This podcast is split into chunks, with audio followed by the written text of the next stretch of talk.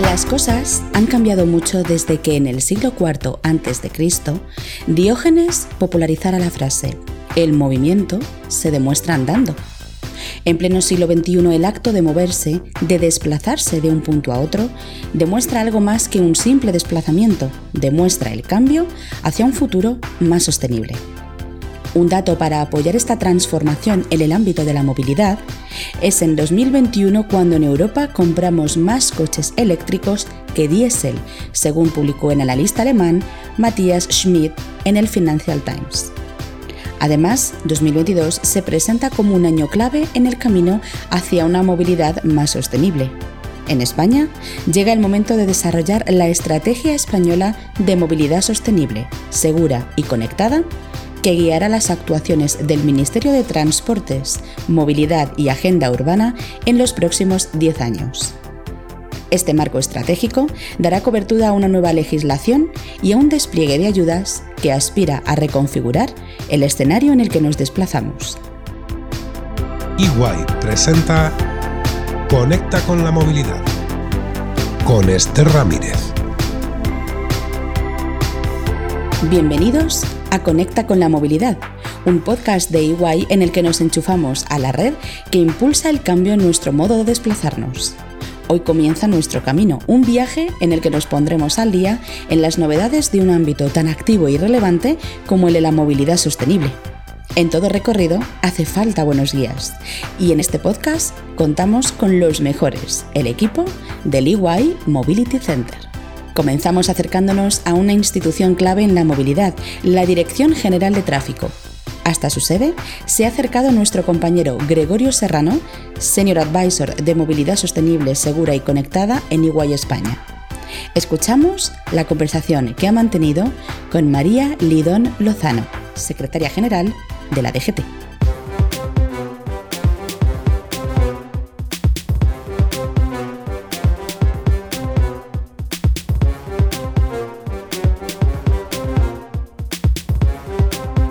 ¿Quién no ha ido alguna vez a una jefatura de tráfico a realizar un trámite relacionado con su vehículo? ¿O quién no recuerda el día que se examinó del permiso de conducir? ¿O quién, la verdad que unos más y otros menos, no ha recibido una notificación de una sanción de tráfico que le ha enviado la DGT? Sin embargo, siendo un organismo tan conocido, a la vez es muy desconocido por los españoles y sobre todo en relación a la gran cantidad de trabajo y actividades que desarrolla todos los días en nuestro país. Y para hablar de todo ello, pues hoy estamos en la sede de la DGT, en la sede de la Secretaría General de la DGT, donde amablemente nos recibe la Secretaria General de la DGT, María Lidón Lozano. Buenos días, Lidón, y muchas gracias por recibir al Iguay Mobility Center aquí en esta sede de la DGT. Bueno, buenos días a ti. Es un placer teneros aquí en, en la sede, como dices, de la DGT, que es la casa de todos. Muy bien. Pues muchísimas gracias. Ya sabes que con ocasión de la puesta en marcha del Iguay Mobility Center tuvimos la oportunidad de entrevistar eh, presencialmente en el Centro de Gestión de Tráfico de Madrid, en, la otra sede de la DGT, pues al director general, a, mi querido Pera Navarro, y donde estuvimos repasando y estuvimos viendo los retos y oportunidades de la seguridad vial, ¿no? El estado de la cuestión y sobre todo eh, hacia dónde nos encaminamos en materia de movilidad sostenible, segura y conectada. En esta ocasión, como he dicho al principio, lo que queremos conocer es un poco por dentro cómo es la DGT, además de ese organismo que nos manda sanciones de vez en cuando, donde vamos a hacer trámites de vehículo o nos examinamos del permiso de conducir. Y la primera pregunta, Lidón, que te quería hacer es, bueno, pues que nos cuente un poco eh, cómo nació la, DGT, cuándo nació la DGT y cómo se distribuye por el territorio español sus actividades. Pues mira, la DGT, contamos, tenemos ya un bagaje y una historia de más de 60 años a nuestras espaldas. Nacimos allá por el año 1959 y como una demanda, pues porque las competencias de tráfico en aquel, en aquel momento estaban dispersas entre diferentes ministerios, se aunaron al Ministerio de la Gobernación, se creó la Jefatura Central de Tráfico, pues para, decir, con competencias en materia de vigilancia y disciplina en nuestras carreteras, también en cuanto a circulación y transporte por las carreteras de, de España. Y entonces, bueno, el Ministerio de la Gobernación acogió esas competencias, las aglutinó y nacimos allí. La Jefatura Central de Tráfico lleva, por tanto, una larga historia a sus espaldas. Eh, nosotros ahora mismo ya formamos parte del Ministerio del Interior, como, como sabéis, de la Subsecretaría de Interior concretamente, y somos un organismo autónomo. Eso quiere decir que tenemos personalidad jurídica diferenciada, tenemos autonomía de gestión, tenemos patrimonio y tesorería propios y bueno, digamos que cierta independencia y autonomía, como os digo, en cuanto a nuestra gestión. ¿Y cómo nos distribuimos? Somos, digo que tenemos la ventaja eh, de tener una, una extensa red, eh, una capilaridad muy grande, una, una, red de jefaturas provinciales por toda la geografía española. Son 50 jefaturas provinciales las que tenemos por todas las provincias. Tenemos dos jefaturas locales en Ceuta y Melilla y 16 oficinas locales distribuidas a lo largo del todo el territorio en, eh, digamos, poblaciones que no son capitales de provincia, pero que tienen una entidad, entidad característica en cuanto a población que hizo necesario que nos posicionáramos allí. Tenemos también, como curiosidad para, para vosotros, tenemos también un centro nacional de denuncias automatizadas, un centro que se encarga de la, de la digamos, de la, de la tramitación de todas las denuncias de, de medios, medios técnicos, todo lo que veis en las carreteras de radares fijos, cámaras, todo acaba allí. Tenemos una unidad de medios aéreos, también importante, que ahora también se ha diversificado. No solamente tenemos helicópteros, sino también drones. Y tenemos también, por último, ocho centros de gestión de tráfico que son el verdadero músculo que vertebra la circulación de este país. Y con todo esto, pues estamos a disposición de los ciudadanos. Muy bien, ¿cuántos funcionarios trabajan en la Dirección General de Tráfico? Pues estamos aproximadamente, seremos un alrededor de 3.500 entre funcionarios y personal laboral. Eh, además, yo como mujer tengo que decirte que somos un organismo paritario. Es prácticamente mitad hombres, mitad mujeres. Bueno, eso es buena cosa. Hay muchas mujeres en la DGT, pero bueno, hay muchos hombres, pero sí que estamos, ah, estamos así, unos, unos 3.400, 3.500. Eh, bueno, hay que eh, recordar y, es importante saber que la secretaria general de la DGT eh, aparte de ser la responsable del funcionamiento, digamos, interno del organismo, es también la número dos dentro de la Dirección General de Tráfico y sustituye al director general cuando este, bueno, pues lo estima conveniente o cuando lo estima necesario. También, eh, Lidón, te quería preguntar sobre eh, un, aspecto también quizá un más desconocido, que es el tema de la digitalización y la tecnificación de la DGT, ¿no? De todo es conocido como organismos del Estado, como la Seguridad Social o la Agencia Tributaria, tiene un alto nivel de tecnificación, pero también la Dirección General de Tráfico es un organismo, bueno, muy potente en este sentido y, en ese, eh, y, precisamente te quería preguntar sobre el número ¿no? de trámites que hace la DGT al, año, los registros que lleva, en fin, háblanos un poco de ese parte tecnológica de este organismo? Pues mira, como bien dices, eh, dentro de nuestras competencias tenemos eh, fundamentalmente, hablas de registros, son potentísimos, conductores, vehículos muy demandados. Pero yo como ejemplo quería dar, es verdad que la administración se está digitalizando últimamente, se está modernizando, haciéndose ágil para el ciudadano. Pero yo os voy a dar un ejemplo de lo que sucedió durante la pandemia, ahora que estamos prácticamente celebrando el aniversario de cuando, hoy es día 14, ¿no? Cuando aquel fatídico día. Nosotros cerramos el día 16 nuestras jefaturas, 16 de marzo del 2020, la primera vez en la historia que se cerraba todo. Y a partir de ese momento pusimos en marcha la telematización máxima de nuestros funcionarios porque se fueron a sus domicilios.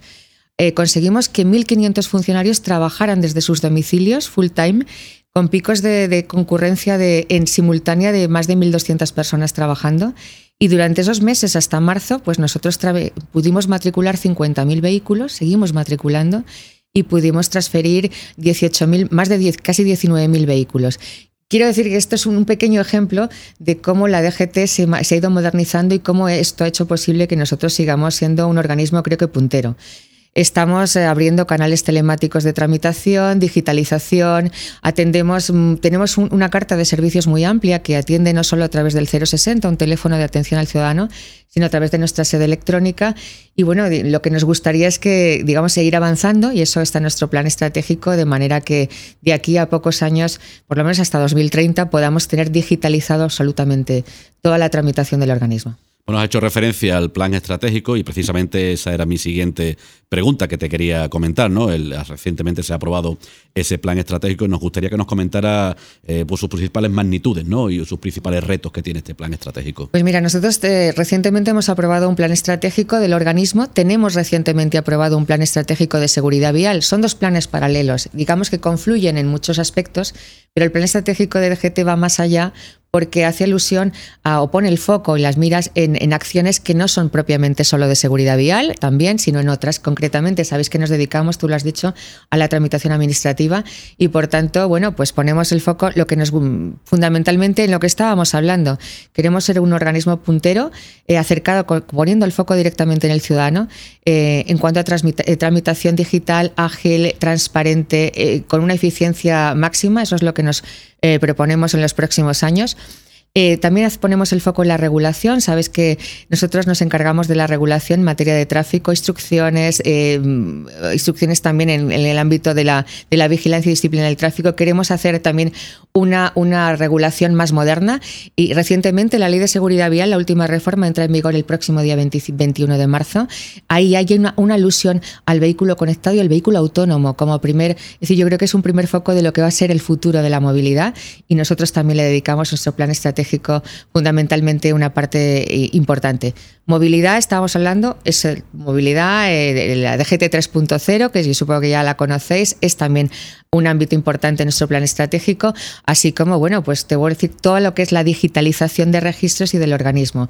he intentado resumir lo máximo posible porque sé que tenemos poco tiempo. Muy bien, pues eh, te agradecemos mucho esta, esta información que nos da sobre el plan estratégico que pone de manifiesto que la DGT no solamente es seguridad vial, no solamente es movilidad segura, sino también es movilidad sostenible y es movilidad conectada.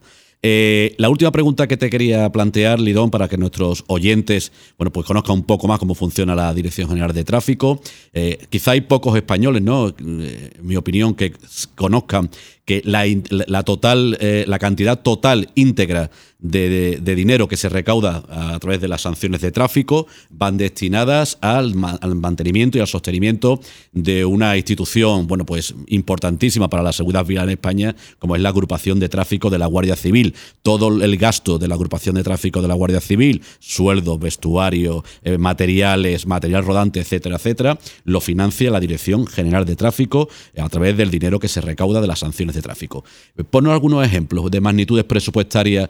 Eh, en este sentido? Pues mira, yo te decía al principio que tenemos autonomía de gestión y tesorería propia y me gustaría que también supieres que la, obviamente la agrupación de tráfico, digamos, es nuestro, nuestra mano en las carreteras, nuestros ojos y nuestras manos. Sabéis que ellos eh, nacieron como nosotros, hace también hace 60 años, paralelamente como nosotros, y se encargan de ejercer esas competencias de vigilancia, disciplina, acompañamiento, regulación de tráfico eh, en las carreteras. Dependen orgánicamente de la Dirección General de la Guardia Civil, que no sé si mucha gente lo sabe, pero funcionalmente, y ahí es donde vamos, dependen de la Dirección General de Tráfico. Y para esa dependencia, para ejercer esas competencias, la Dirección General de Tráfico financia tanto las remuneraciones de la agrupación de tráfico en total, total totalmente sus remuneraciones como todo lo que necesitan para que eh, puedan ejercer su labor en carretera de la manera más eficiente. Te estamos hablando de vehículos, estamos hablando de equipación, estamos hablando de tecnología, de medios técnicos, de ordenadores. Eh, mira, hace poco tiempo estamos tramitando un expediente eh, de chalecos antibalas que, que, a verdad son necesarios porque están en la carretera, como bien sabes, mucho tiempo y a disposición de los ciudadanos, pero también a la intemperie, si me permites, no solo meteorológica, sino de, cualquier incidente que pueda afectar a su seguridad. Eh, estamos hablando de, por ejemplo, dos millones de euros. Eh, simplemente me decías una cifra, una cifra curiosa en chalecos antibalas. Quiero decir, nosotros intentamos que la Guardia Civil ejerza esas competencias de una manera segura, como tú decías, de una manera ejemplar y para eso tenemos que dotarles de la mejor manera posible. Muy bien, pues podríamos estar aquí cienes y cienes de horas eh, hablando de la Dirección General de Tráfico, pero yo creo que, que, ha quedado bueno, bastante claro ¿no? que la Dirección General de Tráfico eh, existe más allá de lo que la gente eh, conoce, que tiene otras funciones muy importantes y gracias a, a Marilidón Lozano, la Secretaria General de la DGT, hoy hemos conocido un poquito mejor cómo funciona este organismo. Te queremos dar las gracias y os queremos desear otros 60 años más de éxitos con la seguridad seguridad vial en nuestro país. Lo que no sabemos es dentro de 60 años si los vehículos van a ir por la carretera o van a ir volando, en fin, ya, ya veremos. Ya veremos. Pero, seguro que eh, seguiréis existiendo porque hacéis una labor extraordinaria. Muchísimas gracias. Gracias y a mucha vosotros, suerte. gracias a vosotros. Estáis en vuestra casa como siempre. Gracias y hasta siempre.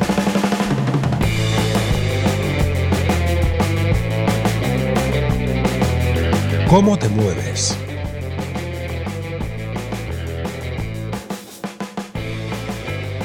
El pasado 8 de marzo se celebró el Día de la Mujer Trabajadora. En el ámbito de la movilidad sostenible, los datos muestran que somos precisamente nosotras quienes lideramos el cambio, ya sea porque tenemos más conciencia sostenible o por la brecha de género, que aún hace que muchas mujeres no dispongan de vehículo propio. La realidad es que ya estamos abanderando la transformación en la movilidad. Según se deducía del quinto informe de Closing Gap sobre el coste de oportunidad de la brecha de género en movilidad, liderado por BMW Group, el perfil de usuario más eficiente en el uso combinado de los distintos medios de transporte es una mujer menor de 35 años. Los datos de otro estudio, titulado A Gender Perspective in Urban Mobility, Barcelona's Plan for Justice 2016-2020, elaborado por Women for Climate, apuntan en la misma dirección solo el 5% de las mujeres usa el coche privado para desplazamientos urbanos, una cifra que sube hasta el 13% en los hombres. Las mujeres también caminamos más, un 57% lo hacemos frente al 47% de los hombres, y usamos más el transporte público, un 31% frente al 25%. Queda mucho por recorrer, pero somos, sin duda, el modelo a seguir.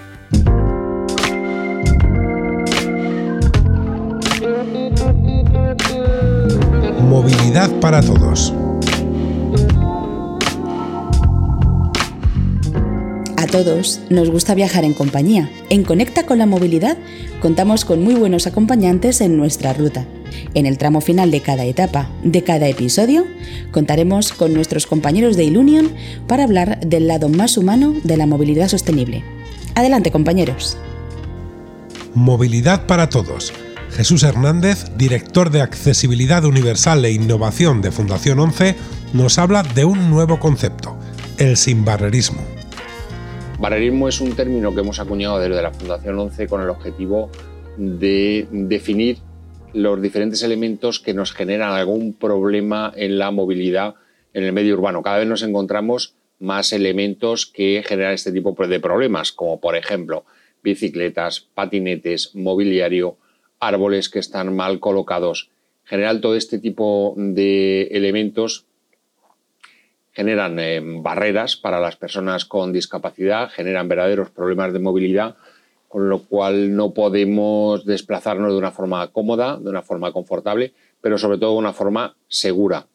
Y por eso hemos querido trasladar este, este término a la sociedad en general para denunciar esta realidad que nos produce exclusión, nos produce falta de calidad en nuestros desplazamientos, falta de calidad en nuestra movilidad.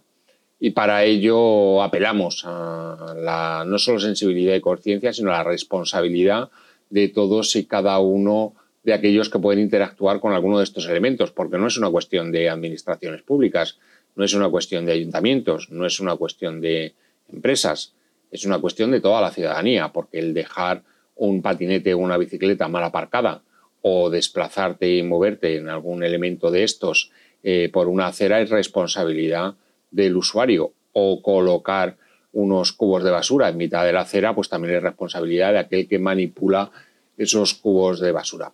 Por eso, barrerismo queremos que sea un término que solo aparezca en el diccionario de la lengua, pero que no sea una realidad de nuestras ciudades. Por eso queremos acabar con el eh, barrerismo.